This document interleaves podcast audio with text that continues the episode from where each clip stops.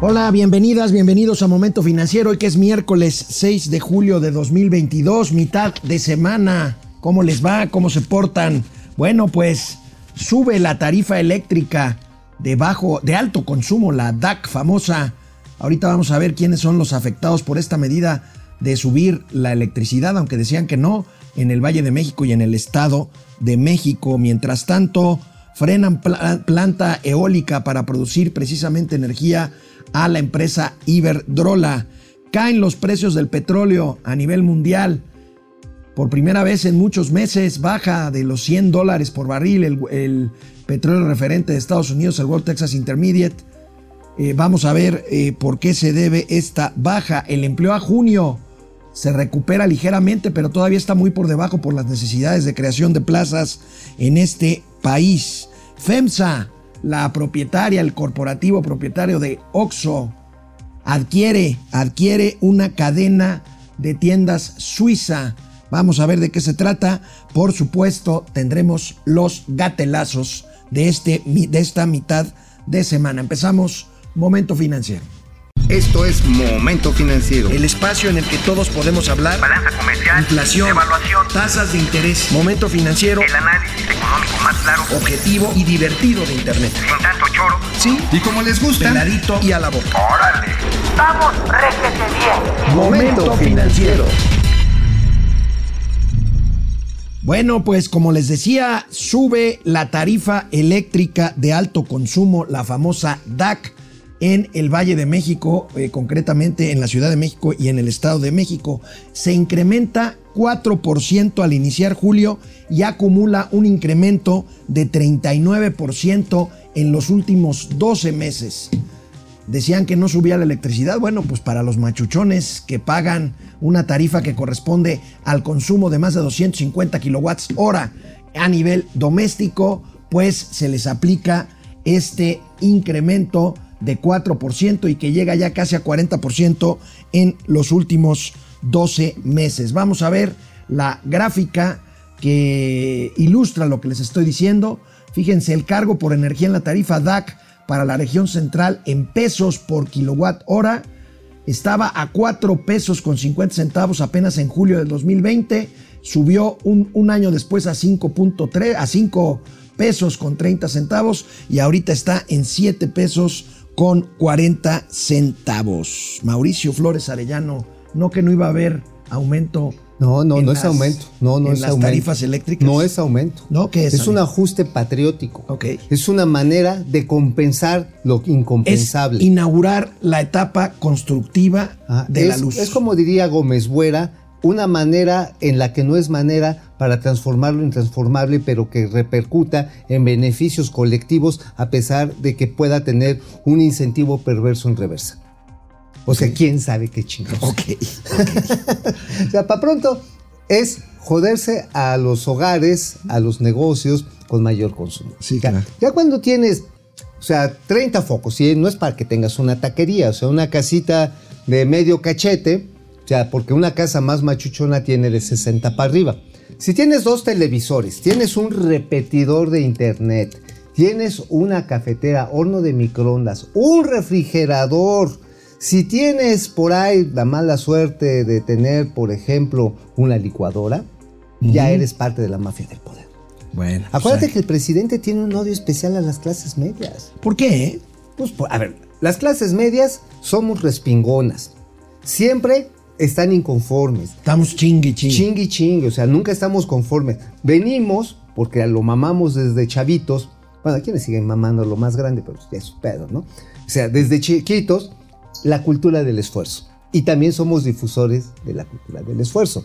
Por lo tanto, un gobierno de un personaje que está acostumbrado a vivir del erario público, pues somos incómodos. Bueno, ahí está. Ahí está la tarifa DAC. Revolucionaria, Más- más de dos. patriótica. ¿Tú cuánto consumes en tu casa? ¿Más de 250 kilowatts hora? Sí, bueno, lo que pasa en que ahora, pues para que no te quedes en, ahora sí que en la calle, pues tienes que funcionar con velas, ir apagando todas las luces, este, desconectar lo que tengas que Eres de los desconectar. papás así viejitos que va detrás de los hijos ya apagando, grandes, apagando todo, luces. Sí, sí. Hasta, hasta el perro le apago la luz al cabrón. Sí, no, ya, ya a dormir.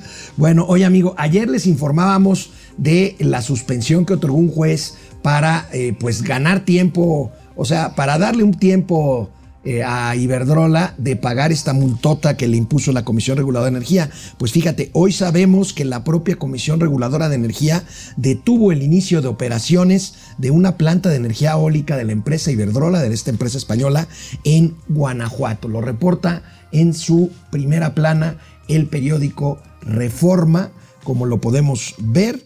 Y bueno, pues este, hablando de electricidad y de aumento de tarifas, pues siguen ahí eh, pues deteniendo cualquier iniciativa de expansión para producir electricidad, en Ah, este caso de finalmente, Iberdrola. acuérdate que Iberdrola es uno de los molinos de viento, una de las bestias negras, uno de los innombrables de la cuarta transformación. Iberdrola para este gobierno es hablar de Hernán Cortés, es hablar de los, del presidente Box de los Estados Unidos, es hablar de la intervención francesa, de cuando nos arrebataron la mitad del territorio. O sea, es parte de estas venganzas históricas, de estos resentimientos, traumas, que, este, que tienen figura y específicamente una empresa que se llama Iberdrola. Bueno, que es ¿Y una- sabes, ¿Y sabes por qué? Pues porque a- ahí hay una relación con Felipe Calderón también. Hubo una, una relación con Felipe Calderón, con Georgina Kessel, y como también tenían una serie de convenios que, ajustados a ley, a la ley eléctrica del 2003, pues entonces siempre lo odiaron. Y en especial el señor Manuel Barney. ¿eh? Ya, ya, Manuel Bartlett, que bueno, pues, suma los odios de su jefe. eh, ya a principios del año, la CRE, la Comisión Reguladora de Energía, había negado permiso a Iberdrola para su planta de generación que tenía 20 años generando electricidad para empresas privadas en la zona metropolitana de Monterrey. Pero bueno, seguimos con energía, mi querido Mauricio Flores, ante el temor generalizado ante el temor generalizado de una recesión próxima, lo que reduciría, por supuesto, ante una recesión, pues que se reduce la demanda Pues sí. y la ver, demanda, eso, eh, y la demanda eso- eso de es lo que va a- materias primas. Es lo que va a salvar parte del desmadre de corte eléctrico. Pero aún en recesión, el consumo tiende a crecer hasta tres veces arriba del ritmo del Producto Interno Bruto. ¿eh? Ok, es buen dato ese. Ahora, esto tres que estoy diciendo explica el bajón que tiene ahorita el volátil mercado petrolero. Los precios han caído por el temor de esta recesión ante la expectativa de que bajen las demandas de materias primas. Ha bajado el petróleo y otras materias primas, ahorita lo vamos a ver. Este, y por primera vez en mucho tiempo, pues vemos al eh, Wo- World Texas Intermediate, el eh, referente del precio del petróleo norteamericano, por debajo de los 100 dólares el barril, amigo. Ahora, también era una, era una chingadera, estaba carísimo, llegó a estar a 120. Llegó a estar a El- 120. El, el barril del petróleo del Mar del Norte, que es el ligero, que además tiene un alto valor, llegó a estar a 120. Ahora, sí esta preocupación, sí es parte de la recesión, pero también otra cosita. La reserva estratégica de los Estados Unidos otra vez está choncha. Ajá. Pero liberó reservas Biden para Sí, liberó, pero a ver, pero pendejos no son. No, no. Empezaron a comprar, incrementaron la producción doméstica, dieron incentivos a los propios productores de, de petróleo en lutitas y de gas. Y entonces, pues otra vez llenaron la reserva. Japón es otro que ha formado reservas. China que está mamando el petróleo de los, de los rusos también. Entonces todavía, o sea, este aumento de los stocks del petróleo almacenado, México no, ¿eh? porque México no tiene almacenamiento de petróleo. Tenemos No, no, para tres pinches días. Sí, la sí, la verdad sí estamos en pañales. Pero todos los demás países más o menos desarrollados sí lo tienen. Entonces, como hay un excedente de petróleo y no estoy muy seguro cómo viene la temporada de invierno, al parecer no viene no viene como tú los lunes, no viene tan crudo. tan crudo. Ajá, sí, entonces probablemente ese factor climático está afectando también a las expectativas, expectativas que se suman al principal bronca, a la principal bronca, la recesión. Bueno, pues vamos a ver cómo se han comportado estas gráficas que ven claramente pues este volátil mercado de petróleo, este cómo se ha caído los precios de los tres referentes que revisamos aquí en México, el europeo que es el Brent del Mar del Norte, el eh, World, World Texas Intermediate que es el de Texas y el nuestro en eh, México. Eh, eh, la, mezcla, mezcla. mexicana 95 dólares con 13 centavos ha bajado Sí, pero de todas maneras, de todas maneras está bien pinche arriba. Sigue caro. Ahora, esto, a ver, porque yo puedo decirte, esto nos, ni nos beneficia ni nos perjudica, sino Sí, todo, lo contrario. Echeverdista al fondo, sí, a huevo. O sea, a ver, por un lado sube el precio del petróleo, dice, ay, sí, ya tiene más ingresos el gobierno, sí. ¿Y qué hace acto seguido? Uy, ya subió el pinche precio de la gasolina. Vamos a subsidiarla. Vamos, ajá, porque a ver, ayer hubo un dato muy interesante que publicó aquí Momento Financiero y Diario de Confianza en relación a cómo se ha estado generando, cómo se ha estado generando la producción de hidrocarburos en el Sistema Nacional de Refinación. El Sistema Nacional de Refinación tuvo un- una caída en el mes de junio del 45%. 45% para atrás, mamá, de reversa, mami. Pues sí, pues es Ajá. que no. El sistema nacional de refinación Está muy es inviable, ya. No, no, no es inviable. Necesitas mucha lana pa me- para que medio funcione. Es inviable. Ah, no, no es inviable. Sí lo puede. A ver. Si sí, no hay ver, lana para ver, reconvertirlo, ver. es inviable. Había el sexenio pasado. Había para eso. ¿Y, no lo- le- ¿y y por se qué le no lo hicieron? Pues por un lado, por ojetes. No, no, otro, porque había ratones en la cocina. No, y otro porque la política energética era otra. Ya no A era refinar. Sí, sí, pero ahora que te están refinando con los Ah, rusos bueno, y sí. te están refinando los Eh, chinos, sí. a huevo que necesitas tener cierto margen de maniobra local. No te digo que la autarquía del sueño, de la autonomía y la soberanía energética, esa es, esa es una chaqueta, para pronto. Así de esas húmedas que te despiertas a las 3 de la mañana y dices, ay, hijo de la chingada, ¿qué me pasó, no? Bueno, esas que amaneces así como deshidratado, es eso la soberanía energética. O sea, Bueno. no va a pasar. Pero sí necesitas un pequeño margen de maniobra. Bueno, vamos a ver más datos. Aquí tenemos no nada más el petróleo, otras materias primas, metales eh, a la baja. Este, quisiera que Mauricio nos explicara pues a qué se debe este fenómeno de que están bajando los commodities, pues insisto, ante la perspectiva de una recesión. Vamos a ver cómo se ven los metales. Ahí tenemos, amigo, la variación de los metales. Ajá, así es, los metales de reversa pues, son metales industriales y lo que estamos viendo, Cobre, plata, zinc, aluminio, oro. oro, que por cierto, fíjate, el oro tuvo un crecimiento espectacular, ahorita regresamos a él, por, como reserva de valor, pero ahora se está temperando por el alza de las tasas de interés, está relacionado. Pero a ver, todos los metales industriales, todo lo que sirve para la parte eléctrica, la plata no es porque hagamos muchas, muchas balas para matar a hombres lobos, güey, o sea, todos los aquellos que están viendo, ¿cómo se llama? Crepúsculo, esta serie, esta película. Crepúsculo y luna nueva. Ajá, y Luna Nueva, ¿no? Sí, tú lo viste, ¿no? Pues es que mi hija estaba en la edad y... Sí, sí lo viste. es así. Te, se- te sentías así el, el hombre lobo. ¿Cómo se llamaba? El bueno, es, era crush lobito. Vela, ¿no? Ajá, Vela. no, ve- bueno, estaba muy flaca pa- para... Edward- Edward, Edward- era tu crush. No, no, Edward, ¿qué? Este. Edward Drácula, ¿no? Edward Cullen, así como tú comprenderás. Cullen. Me dan miedo. Bueno, otro metal que queda este, para abajo, el zinc. La plata se utiliza mucho en la industria médica, Ajá, pero también en la de semiconductores. Y el zinc, bueno, es una de estas eh, de esos metales que sirve para las aleaciones en muchos productos, eh, podemos decir, de uso común. Computadoras, carcasas, incluso partes de anteojos y muchos artículos de consumo. Pero también en la envoltura exterior del latón De latón. de latón, latín y lámina canalada. Bueno, tenemos más datos de otros productos o de otras materias primas, A otros ver. commodities a la baja. Este, pues es un fenómeno que parece generalizado, aunque en un entorno volátil, pues yo no descartaría que esto que volviera a retomarse. brinco, ¿no? Sí, digo, depende ahí básicamente de cómo se ponga Putin. O sea, ahí si sigue echándole bala, le sigue echándole bala a, a los ucranianos y advierte todavía que pues, se va a ir a una guerra más extensiva contra Europa, pues obviamente eso va a cerrar los suministros. Bueno, pues ahí está, ahí está este fenómeno de los precios de los commodities hacia abajo en las últimas horas. Pues como una de las más, una de las más, amigo, una de las más eh, notorias, no- notables consecuencias del incremento en los precios del petróleo es la turbocina, el combustible para los aviones. Ese no está subsidiado. Vamos a ver este, este dato, esta gráfica, porque el valor de la turbocina, amigo, se ha incrementado casi 250% en los últimos eh, años. Aquí en México vamos a ver el precio de la turbocina, este señor García. Ahí está la turbocina. ¿Qué 2020, costaba el litro? ¿Qué cosa? 6.42 pesos en 2020 y 22 pesos con 41 A ver, centavos este- este es en un- 2022, un incremento de 250% A en ver, dos años. A ver, amigo, este es un clásico ejemplo de precios de oportunidad que se aplican desde el gobierno federal. Eso de que vamos a ser autosuficientes para vender los precios de los combustibles más baratos, la manga del muerto, que puro chilote. A ver, México, ahí sí, produce la suficiente turbocina como para la flota aérea mexicana, que tampoco es muy grande, estamos hablando de 200 avioncitos, ¿no? Pero también para atender todos los aviones que llegan del mundo. O sea, México produce el 100% del combustible de la turbocina para el consumo nacional aparente, que es ventas internas más costos de importación. Lo cubre todo. Pero entonces, ¿por qué chingados no baja? ¿Por qué? Pues porque aeropuertos y servicios auxiliares dicen, "Mm, lo vendo a 22 pesos, se los vendo a 6 pesos, que chinguen a su madre, van a 22. Precios de oportunidad.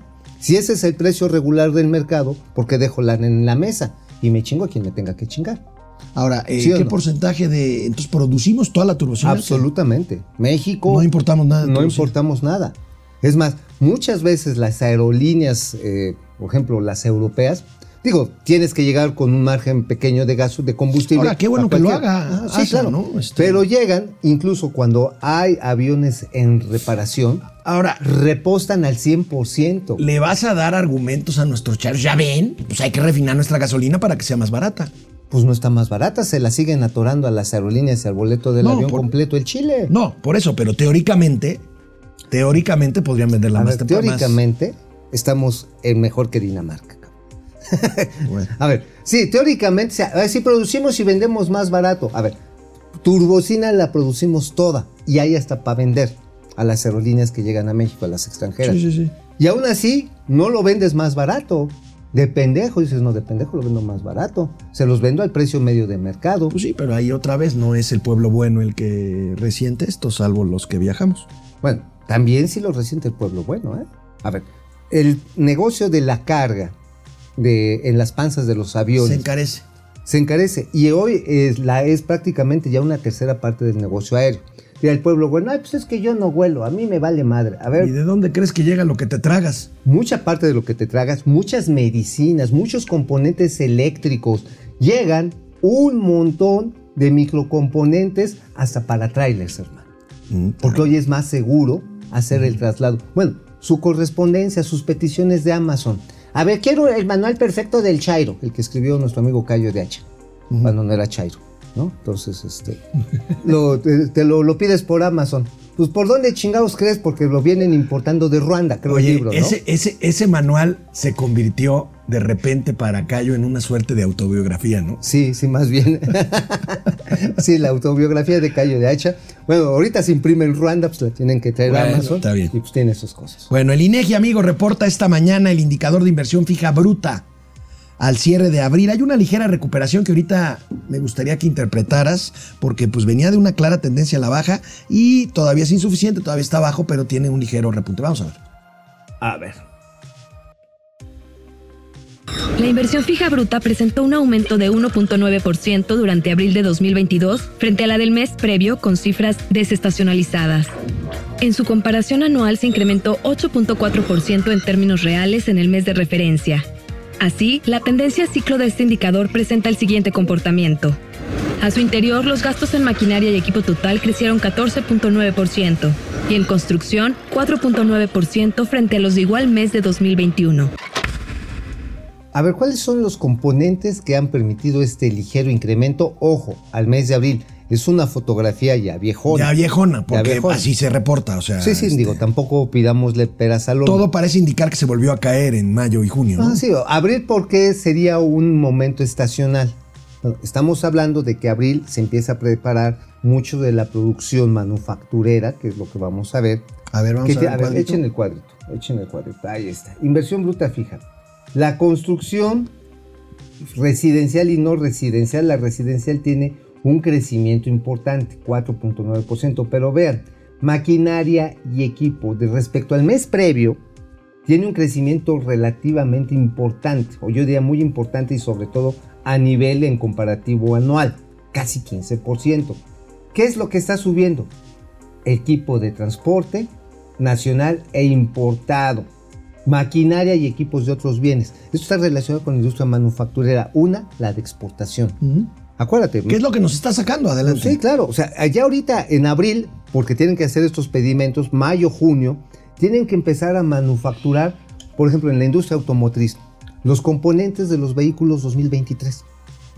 Se tiene que preparar los gorritos de Santa Claus.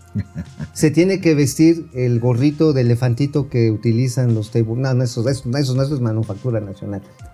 Tienes que meterle un chorro de lana a todo lo que es, por ejemplo, la parte agrícola que estás esperando con riego, es infraestructura de riego, equipo de transporte, de congelación y también de empaque, que eso es bien importante. O sea, para que vaya, digo, tú no, bueno, el pepino tú te lo puedes comer como gusto, Oh, pero el de exportación va totalmente sanitizado. Entonces, los equipos de sanitización en la industria agroindustrial de exportación eh, son muy sofisticados y se tienen que pedir con cuatro o cinco meses. O el de los tomates, para que vayan agarrando el tema.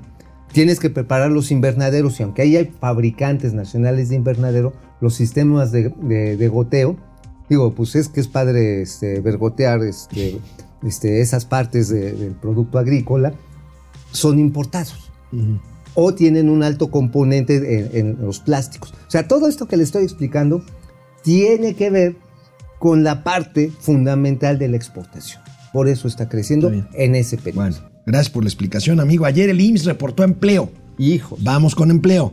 La creación de plazas sigue muy por debajo de las necesidades que plantea el crecimiento poblacional y el propio desarrollo económico. Vamos a ver cuáles son las cifras del empleo. Se crearon en, en- en junio, se, se crean 60.221 plazas, cae 8.6% en términos anuales y la creación del empleo en el primer semestre fue de A ver, 448.560. perdona. Nada más, nada más para referencia. Si vemos esas 60.000 plazas en un mes, la teoría dice que deberíamos estar creando 120 mil plazas al mes para apenas llegarle a la demanda de plazas laborales por los que se van incorporando a la población económicamente activa. Ahí nada más ustedes ven. Pues mira, La a ver, mitad. A ver, es, es una buena medida esa, pero como diría la Vilchis, no es falsa, pero se exagera. Ok. No, a ver, no, el problema, es cuando, digo, con el- la disculpa de mis amigos editores del periódico El Economista, que, este, que, eh, que dirige nuestro amigo Luis Miguel González,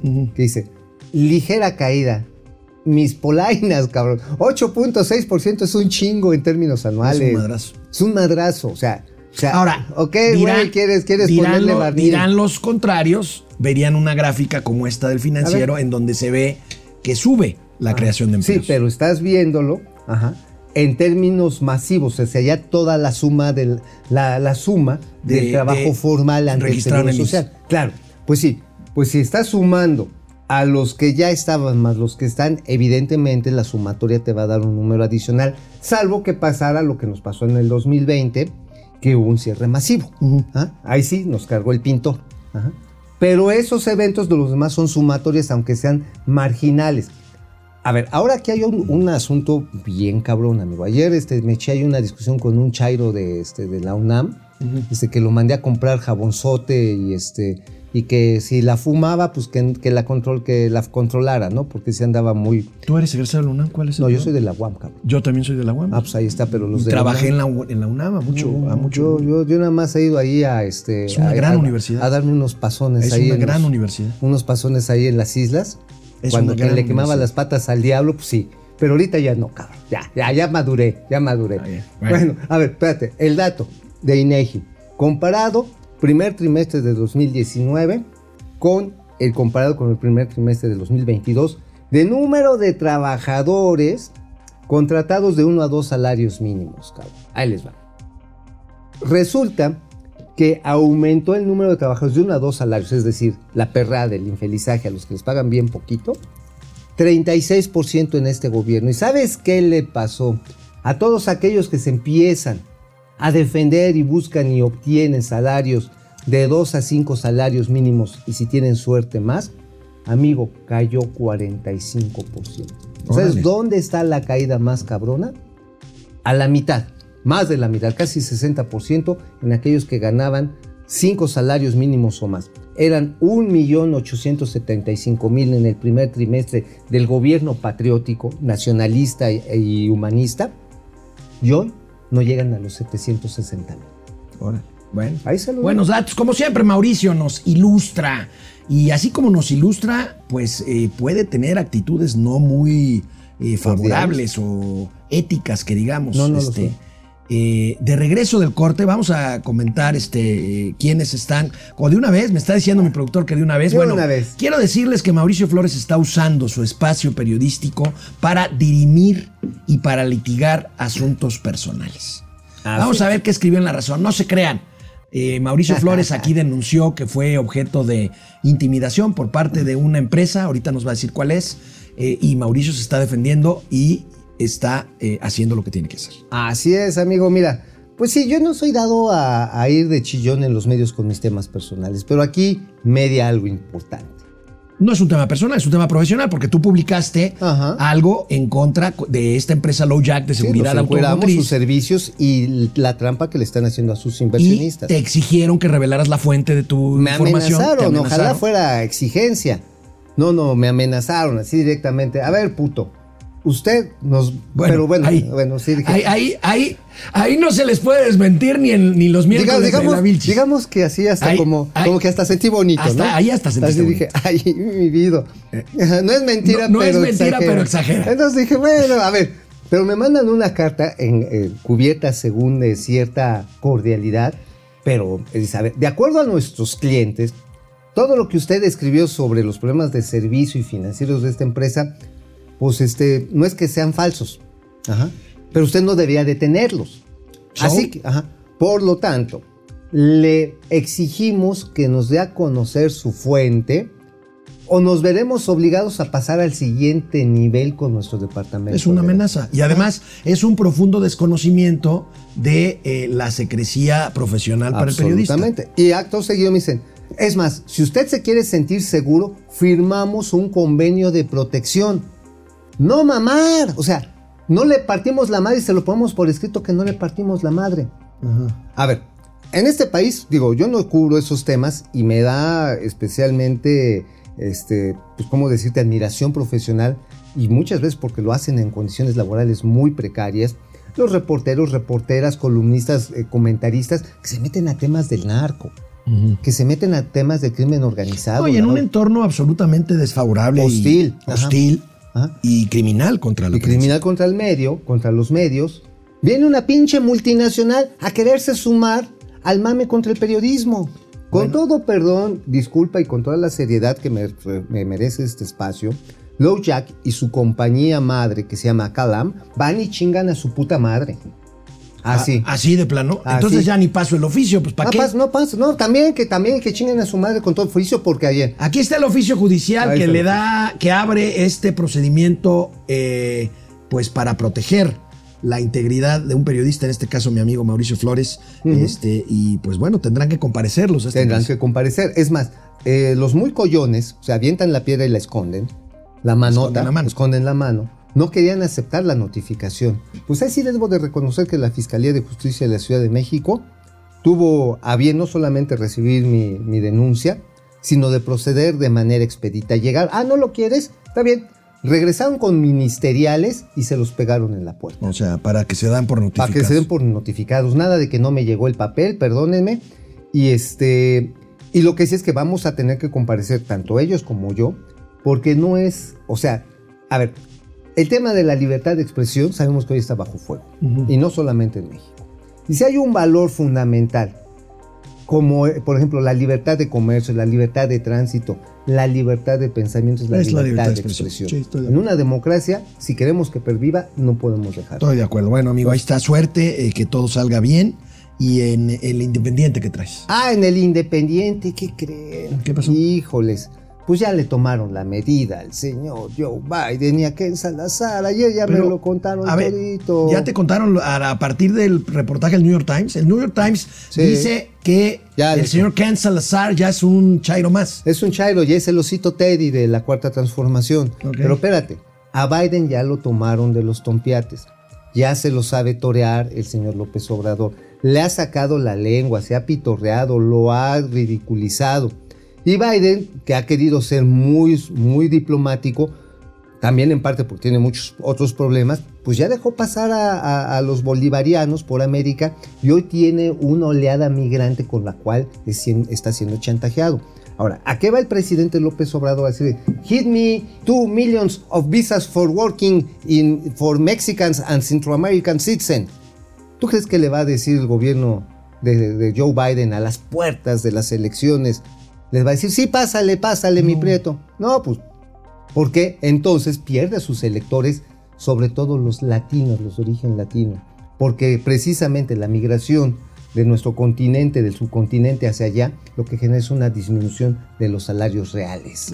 Ahora, otro aspecto, y ese es parte del chisme sabroso. Dije, a ver, entonces ya, ya le, ya, ya, ya le midieron el agua a los camotes a Biden. Sí, a huevo.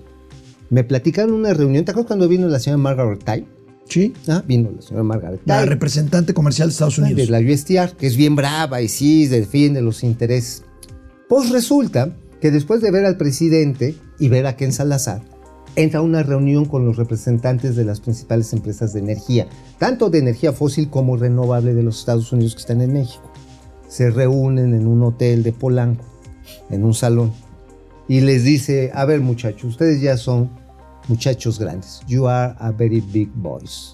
So you can hire a very big and very important lawyers. O sea, en otras palabras, rásquense con sus uñas. Ustedes son grandotes, ustedes pueden contratar abogados buenos que lo saquen. En otras palabras, no volteen a... ¿Y sabes qué más le dije? Me estuvieron chismeando, cabrón, ayer. O sea, sí están encabronados. Pues cómo no, pues si los dejaron morir solos. Los de- o sea, su gobierno los dejó morir solos y todavía cuentan que la señora Tai le compró la especie al señor Ken Salazar de que efectivamente Iberdrola y las empresas españolas son el pinche diablo encuerado. Bueno, en, en New York Times publica en su edición de ayer que eh, hay un gran descontento entre congresistas y empresarios y autoridades, entre ellas el secretario de Estado norteamericano Anthony Blinken, eh, por esta actitud que ha tomado tan cercana al presidente López Obrador el embajador norteamericano en México. Ken Salazar. Exactamente, les compró. E incluso que Margaret les dijo, el presidente Biden comparte la visión, parte de la visión del señor López Obrador de que eh, las empresas multinacionales han cometido abusos, así se los dijo, el chisme que me pasaron, comparte los abusos, este, que hay que combatir los abusos que han cometido este Pero tipo de si, compañías si eso es a cierto, clientes. si eso es cierto, entonces Ken Salazar está haciendo lo que le manda Biden. Exacto, ya le tomaron la medida. Bueno, ¿Y sabes quién está tomando la cartera? ¿quién? De esta que están tirando a las empresas, los republicanos. Pues sí. claro. ¿Y sabes qué va a pasar en noviembre? Chilote a los demás. Ah, claro, claro, claro. Y Mira, entonces, mientras no regrese Trump a la Casa Blanca. es que Trump sigue. No, por eso, yo, yo sé que Trump está ahí. La bronca está en que yo sí creo que a Trump le van a ejecutar un proceso penal en su contra Sí. por los hechos de la toma del Pero el Capitolio del 6 de trumpismo enero. va a seguir. Ah, claro, sí, pero mira, por mí que siga, pero que no regrese ese güey a la Casa Blanca. Ahora, el asunto está en que México va a quedar otra vez muy frágil porque llegan las posiciones más radicales y más ultras. Entonces, en un puente de diálogo que jodido, pero finalmente puente de diálogo, más bien de empinada, porque Trump se empinaba, ya sabes a quién, ¿no? Este existía. Con Barack Obama existía. Pues se va a tensar, cabrón. Se va a tensar como cuando, ¿te acuerdas? Jolopo a José López Portillo, que andaba ahí de huevos grandes y le pintaba mocos a Jimmy Carter. Y sí, nosotros, yo soy Bueno. Quetzalcóatl de tercer mundo. ¿Cómo nos fue, carnal? Pues bueno. Vamos a ver, vamos a un corte. Comentarios, regresamos. Pepe Almazán Mendiola, la homeopatía es un escape al problema de desabasto de medicamentos que hay en el país. Ah, que Pepe. Tan Tan creativo, tan creativo. Oye, te van a dar tus chochos alcoholosos para quitarte el cáncer. Bueno, Ro- Ah, Rodolfo Rodríguez Popote, saludos desde Villanueva, Zacatecas. No había oído hablar de No, ese no, poblado. yo no, pero pues Villanueva, Zacatecas. Francisco García, buen equipo, buen día, equipo financiero. El subejercicio en todo el gobierno es cada día más grosero y al final las obras y cine van a quedar inconclusas. Estoy de acuerdo contigo. Se está gastando en esas obras y se está dejando de gastar en otras. Sí, no, y bueno, la eficiencia es lo que va a determinar si le siguen metiendo lana. Dice el padre en el análisis superior, exhiben millonario desvío de Laida Sansores a través de empresa de tu sobrino Ceso, de su sobrino Ceso. Ah, oye, por cierto, leí una nota bien jocosa de que la ñora gastó así con lana del Senado cuando era senadora, 700 mil varos en ropa, juguetes y regalos para sus hijos, sus sobrinos, hasta sus nietos. Ah, y en ropita. Ah, se gastó nada más 24 mil pesos en un ajuar para conmemorar a los 43 de Ayotzinapa una mascada así de seda con la cara de los 43 y un saco a estilo guerrerense para Ya- ya nos combatir la revolución. Raimundo Velázquez Hidalgo, buenos días, tíos fifinancie-. Eh, presente, como siempre, desde Zacatlán de las Manzanas. Zacatlán, Saludos. Raimundo, es muy bonito Zacatlán de las Manzanas, eh, escenario de un asunto triste hace poquito tiempo. Sí, carajo. Este, un linchamiento. Dulce Villegas, buen día. Alex y comunidad fi- financiera a los Sanlobres, no. Eh, José Almazán dice: También, también. Hoy presentaron el programa de seguridad social para periodistas, de cual hay- del cual hay un comité con periodistas de calidad moral. Algunos tienen cuenta OnlyFans. Bueno, pues si se refiere a Genaro Villamil, seguramente. ¿Sí tiene sí. OnlyFans? No, no, no sé, pero. pues, Vamos a buscarlo, ¿no? No, qué hueva. ¿Imaginas O así? sea- a ver, oye, no lo has encontrado. Oye, es que te imaginas. O sea, ya, me, ya te imagino buscándolo así en su traje de baño pegado, untoso, así en todas sus redondeces. José Manuel Hernández Uy, Flores, buenos días, un gusto escucharlos desde Metepec. Depredador mercenario. ¿Cómo estás? Saludos al más dinámico de las finanzas, escuchando desde el trabajo, abusado, no te vayan a, No te vayan a... a, a- a- a llamar la atención. Tavo Rivera, saludos desde Mexicali, buen día. Dulce Ojeda, Saludos. dulcecita, gracias, un beso grande. Evaristo Contreras, saludos a Mauricio y Alex, hasta que los pude ver en vivo, gracias Evaristo. Gracias, Evaristo, Amalia Hernández mucho. García, buen día a, a mis vitaminas del día. Ah, qué bonito. Vitaminas del bienestar. Ca- Carlos Santoyo, buen día desde el- la caliente entidad de Zacatecas. Oye, sí, Carlos Santoyo, muchas gracias. Nos manda videos, híjole, realmente Sí, terrible. durísimos del crimen organizado que se ha enseñorado. que luego no los podemos pasar, Carlos, por, por principio, este. Algunos de ellos sí, sobre todo cuando ya haya intervención policíaca, pero hijo. Héctor Gerardo Trejo, ¿es verdad que ya se pagó? pagó la refinería que está en Estados Unidos? Por Dios, es un cuento. A ver, dice el presidente, ya nos dio utilidad para pagar lo que pagamos, 600 millones de dólares. Señores, la refinería costó más de mil millones de dólares. Costó 1600 con los pasivos. Con los pasivos. Sí, sigo. Es como cuando te casas. O sea, no te compran, no nada más te casas con la chica guapa. Te casas por cuando, con su mal aliento, con su mal humor, que si la mamá. mamá, y con los hermanos huevones que tienes que mantener. No, bueno, ahí los sí, ahí pasivos, tómalos, cabrón. Sí, También va para. Héctor Gerardo Trejo, ¿es verdad que ya se pagó? No, ya. Dante Delgado, ah, Chihuahua, el senador. Dante Delgado. No, ya es un homónimo, ¿no? Que ya no sabe. Ah, sí. Ajá. Ah, sí, A ver, claro, también anal padre el análisis superior. Ah, claro, claro, claro. Ver, ¿Qué dice? ¿Qué dice? Saludos desde Santa María, Magdalena Ocotitlán, municipio de Metepec. Ah, Metepec. Estado de Qué México. bonito. Metepec. Mercedes Márquez, oye, Andrés Manuel López Obrador, y si en lugar de desmantelar la Estatua de la Libertad, desmantela los cárteles y el crimen organizado, ¿de acuerdo? Sería una buena idea. Bueno, aquí ah, desde me están jorobando desde ayer con esto, Mónica Galindo de Águila. ¿Qué dice Mónica Galindo? ¿Qué te Tar- dice? Tartufo dice, Twitter debe cancelar las cuentas que difunden noticias falsas. La primera que van a cancelar es la suya. Jacob Frías, qué Ah, rápido cobró sentido la frase de Manuel Velasco Alito Moreno. Si no jalas, se van a ir con todo. Y Exactamente. pues sí, bueno, se Vamos con, con todo y info tronco, ¿eh? para regresar rápidamente con los gatelazos. Ya es tarde. Ya, Vámonos. vámonos. Bueno, amigo, quien sigue sufriendo las de Caín es la industria automotriz de México. Sigue, sigue cayendo. Bueno, mantienen ahí algunas ventas, pero en términos estadísticos, pues va para abajo. Veamos algunas cifras al cierre del primer año. Ahorita me las ponen, pero bueno, la industria automotriz sigue padeciendo las de en un entorno algo confuso, amigo, porque pues hay algunos que dicen que ya está la transición hacia los autos eléctricos. Por otro lado, ves una foto con filas inmensas de Teslas eléctricos eh, formados para cargar electricidad allá en California. Es un tema raro el de la industria automotriz. Está en plena transición y yo diría también en plena recesión. O sea, en recesión porque, a ver, en Estados Unidos sí están cambiando a los vehículos eléctricos, pero al mismo tiempo, curiosamente, eh, se están moviendo a, autos híbridos.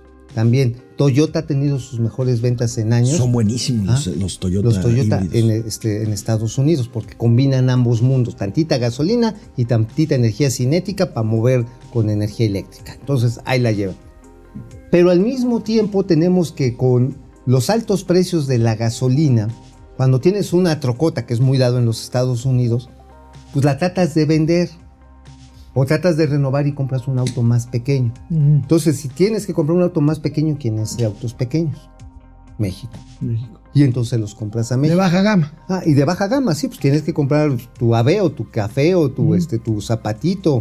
Bueno, los gringos no caben en un zapatito, pero. No, de hecho hay muchos vehículos, hay que decirlo, fabricados y consumidos en México que no se pueden vender en otros países Ujú. por cuestiones de, ¿De estándares de seguridad. Sí, sí, son, pues, son como carritos de camotes, como para que vayas agarrando la onda, este, con, este, con carrocería bonita, pues, pero son autos muy inseguros. No quiero hablar de los Yaris, que también son de Toyota, están de la chingada. Tienen muy buenos autos, pero el Yaris sí está, sí está pinchón. O, por ejemplo, ¿te acuerdas el este de Nissan? Eh, Uno así cuadradito que está muy popular. Un March, Ajá, los March. Los March es como una avalancha con motor, cara. y techo. Sí, y techo, techo, blanco. techo de menos. o si quieres de más. Bueno, señor García, ¿tenemos las cifras de industria Échenlo. automotriz o no? Uh, que la Bueno, no importa. Bueno, después la revisamos. Nada más al- algo antes de irnos a los gatelazos. ¿Qué Amigo, salió de compras FEMSA, la dueña de Oxxo, del Oh, sí. Diablo. Oh, sí. El famosísimo Diablo, este, José Antonio Fernández A Carvajal. Europa. Compró una cadena de tiendas suiza.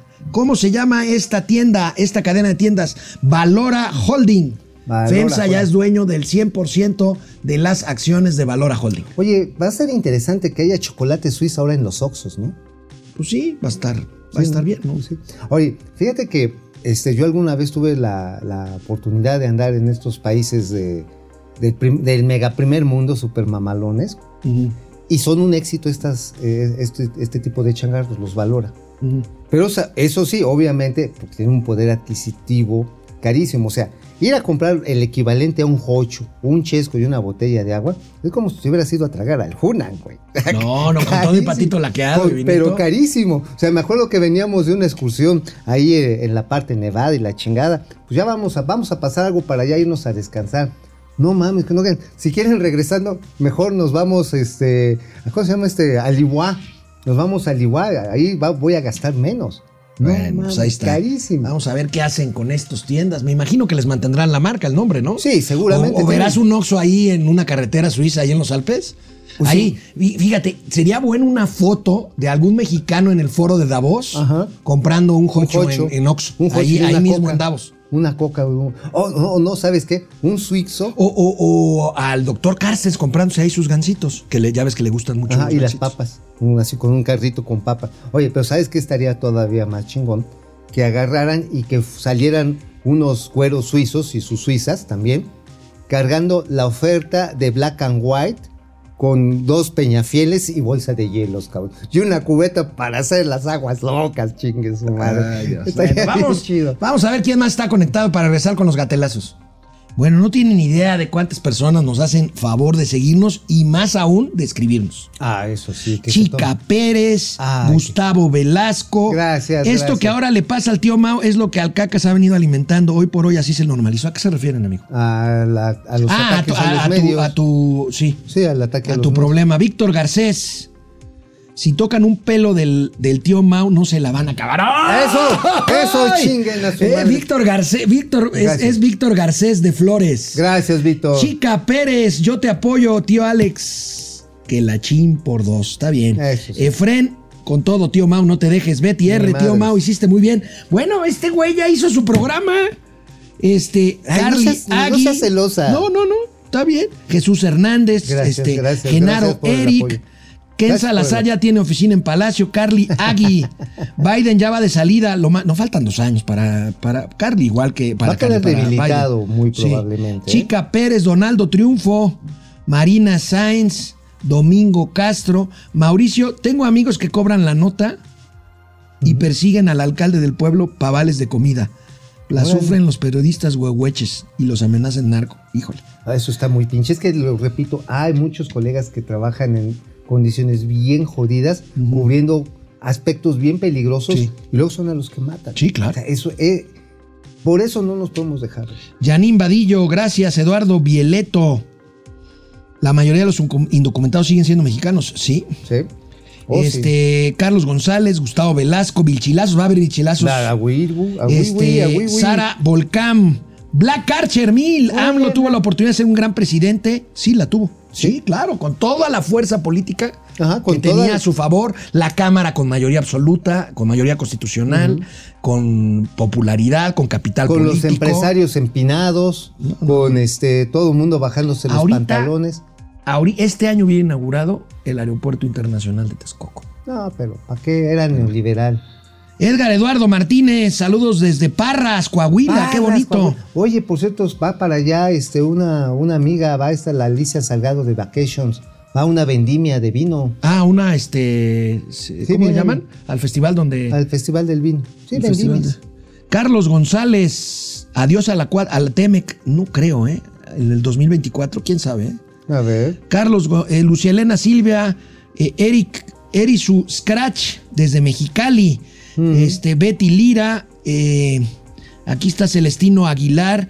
¿Creen que removerán a Ken Salazar? No lo creo. ¿Quién sabe? Yo creo que Biden va a aguantar. Yo creo que va a aguantar. Va a aguantar, va. Sí, porque si cede ahorita a las presiones de los republicanos, ya se lo almorzaron en noviembre, ¿eh? Tiene que aguantar. Bueno, Carlos González, ya lo dijimos. Chica Pérez también. JB de Valentine. Este. Donaldo Trio. David Melmón desde Tlaxcala. Ay, Este, vámonos a los gatelazo que hay bichilazos. Hoy gracias. es miércoles. Gracias. a todos, a todos. Se les care. Les quedé a deber ayer este gatelazo de antología. El secretario de salud, que yo no sé a dónde tiró el poco o mucho prestigio que tenía antes de este gobierno. Pues mira, se lo puso como Tampax. En, en el, en el En mejor el- lugar, en el peor momento. Sí, sí, se lo puso. Jorge Alcocer justificando la iniciativa presidencial para derogar el, el horario de verano. Fíjense nada más las maromas de este viejito. Se va a desnucar. Ya se desnucó.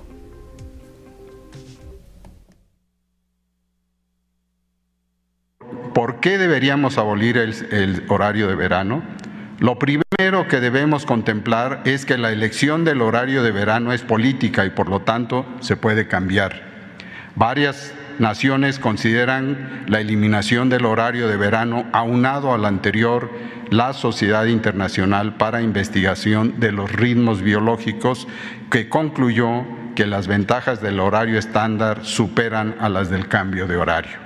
Cada vez más, los estudios muestran que las diferencias de tiempo entre el reloj social y el reloj biológico desafían la salud, la llegan a alterar, por lo que si queremos mejorar nuestra salud, no debemos luchar contra nuestro reloj biológico. Lo recomendable es volver al horario estándar, que es cuando la hora del reloj solar coincide con la hora del reloj social, el reloj de Dios. Muchas gracias. Amigo, regresamos a los tiempos De la hora. Dios. Ahora, a ver, a ver, si son los tiempos de Dios, a ver a qué horas, doctor Alcocer, están los pinches medicamentos para niños sin cáncer. A ver a qué horas chingados sirven a los institutos de Esos de deberían los ser los tiempos de Dios. A ver a qué horas empezaron a vacunar a los niños de COVID, pinche viejito inútil. Oye, y no tengo nada en contra de los viejitos porque tú y yo ya estamos como Pues ya. 15 minutos. Pues. Pero a ver, una cosa es ser viejo y otra cosa es ser bien pendejo. A ver, nada más Y, es... y, y- y, este, lambiscón, mi Pero, cañón. pero además dice, es que son los tiempos del naturales. A ver, señor, no mames.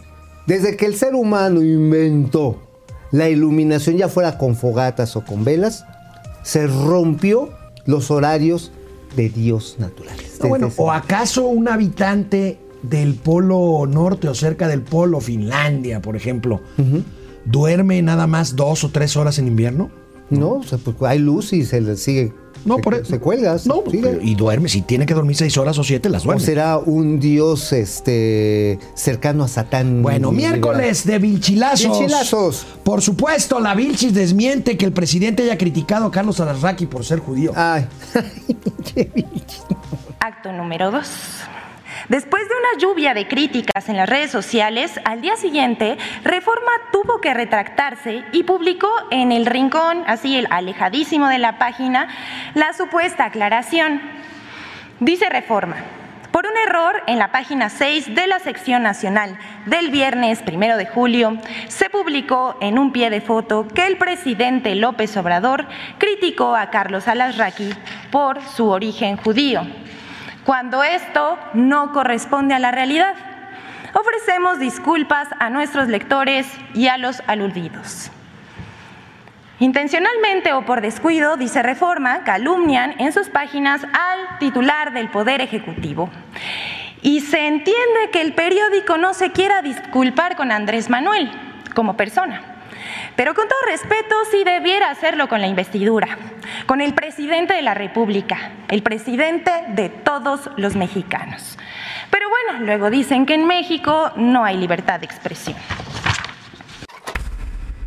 Oye, no mames, amigo, a ver, ¿cuál y pinche investidura? A ver, ¿quién fue el que dijo, ay, no voy a meter mis patitas al agua en Tabasco porque esa no es mi investidura? No voy a ver, a sacarme la foto con los muertos ahí de, de la línea 12 por no dañar mi investidura. No recibo a la familia Levarón porque se va a lastimar mi Pero si sacas el detente o la lupa, hoy sacó una lupa dizque para ver dónde estaba la ¿Cuál aclaración de reforma. investidura? ¿Cuál investidura? ¿Cuál pinche investidura? Bueno. ¿Así? Sin embargo, también con su pura palabra, ya ve que Vilchis dice es falso y nada más, no presenta pruebas ni nada. Con su pura palabra dice que es falso que la inauguración de Dos Bocas haya sido una puesta en escena. La refinería que no refina. Pero sí refina noticias.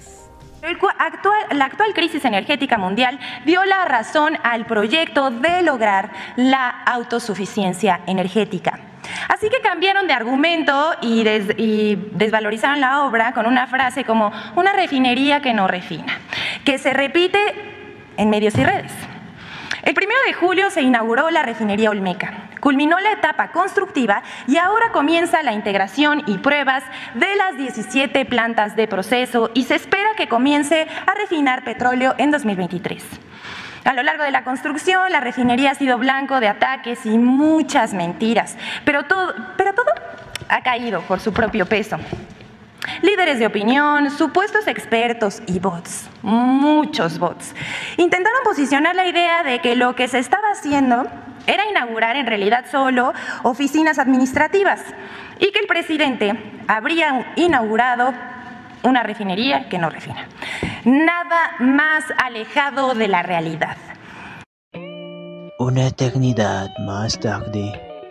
La secretaria de Energía, Rocío Nale, informó que como en todas las refinerías que se han construido en el mundo, existe una etapa de prueba. En todas las refinerías del mundo se prueban los equipos, se revisan para que al final no haya ninguna complicación.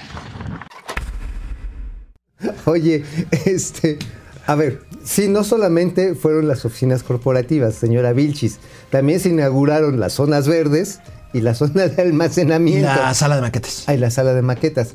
Porque no refina un chingado barril No, de petróleo. y, y- y- y no se hace una chingada prueba, tampoco. No, todavía no. Le falta la integración que se va a echar jodido un año y después las pruebas de integración. Otro año, o seis meses. Sí, dos años más. Oye, amigo, ¿te acuerdas cuando el presidente metió en un aprieto a Gatel que le dijo, Ah, sí. Hugo, en abril se termina la pandemia? Este, este, este, Eh, sí, eh, señor sí, presidente. señorita, le decimos que se vaya Metió en un lío igual a Rocío Nale ayer cuando le dijo, vamos a empezar a refinar petróleo en diciembre de este año, ¿eh? Miren eh. las maromas de la Nale. Pobrecita Pobre, señora.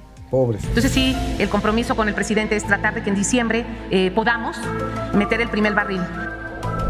¿En qué etapa eh, estábamos? La etapa constructiva, la primera etapa constructiva, es que las 17 plantas de proceso se levantaron.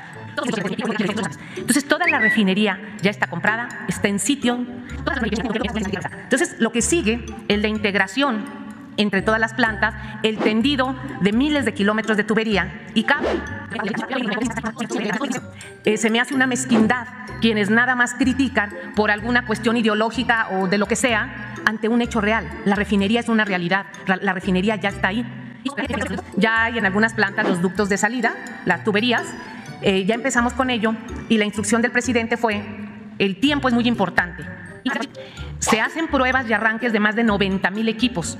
Se va haciendo el tendido y se va probando equipo por equipo. Entonces sí, el compromiso con el presidente es tratar de que en diciembre eh, podamos meter el primer barril, que la integración pueda quedar y ese es el compromiso. presidente. Ay, sí. No, está bien pinche fácil, cabrón. No mames. está- 692 procesos en 100 diarios. Eres un mezquino. Yo me lo chingo. Eres a ver, a ver. ¿cuántos procesos quieres que yo haga? El proceso de defecar, de comer, Oh, de escribir, oh, de, bueno. este, de pensar. Nuestro cliente, el gobernador de Veracruz, Cuitlava García, es una vergüenza cuando habla de la inseguridad en su estado, en Veracruz. A ver, sánsate, Cuitla. Sí, hay un tema de percepción, este, pero eh, ya también está cambiando, ¿eh? De hecho, bajó eh, la percepción negativa que se tenía. Pues imagínate, venimos de al menos dos décadas de que era diario. Este, ahora no, ahora eh, quizá falta que nos ayuden a comunicar más. Este, por ejemplo, de ayer a hoy no hubo homicidios, pero no lo veo en ningún periódico. De ayer a hoy. Entonces, de ayer a hoy tenemos cero homicidios. La de Catemaco, que Sí. mataron. Eh, de las últimas fue. 24 horas que tenemos ahora registro, es, es cero homicidios. Doloso. Po- pobre tipo, porque además ese día, ese día que dijo que ya no había habido homicidios, mataron una familia en Boca del Río. Sí, nada más le faltó decir, bueno, cuando venía de mi casa para acá no mataron a nadie. no Bueno, decir eso oye, al pendeje. Este, Al pendeje. ayer la jefa de gobierno desmintió al presidente que dijo que este ¿Cómo? año iba a quedar la línea 12 del metro. ¿Cómo? Y Claudia Sheinbaum dijo que no. Y pues para ilustrar el no, ¿Qué? pues se aventó un chiste, ya ves con la gracia bien, que bien, tiene. sí, una gracia de agüehuete Mira. seco. A ver, lánzate, Clau. Eh, es como este chiste de una persona que se cae y en vez de volver en sí vuelve no. Gracias.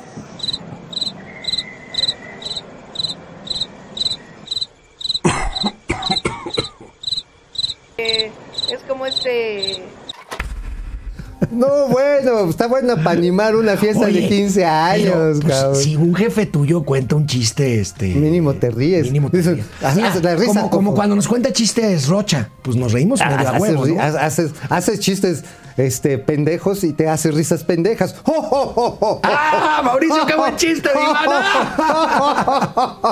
Mínimo, Bueno, ¿no? aquí una alegoría, una alegoría de la 4T tratando de cruzar el río de sus responsabilidades históricas en materia económica, social y de seguridad. A ver, viene la alegoría.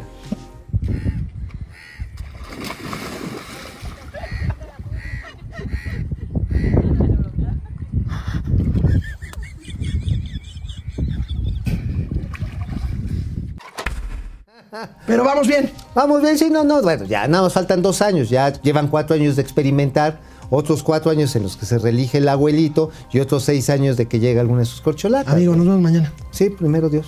¿Sí? Sí, sí, sí. Vamos a. va- ¿Está Rocha? Ahí está. No, yo ya Para me que nos cuente un chiste. Un chiste. No, vamos, vamos a reírnos como nos reiríamos con los chistes de la, de la jefa de gobierno, con la regenta. Nos vemos mañana.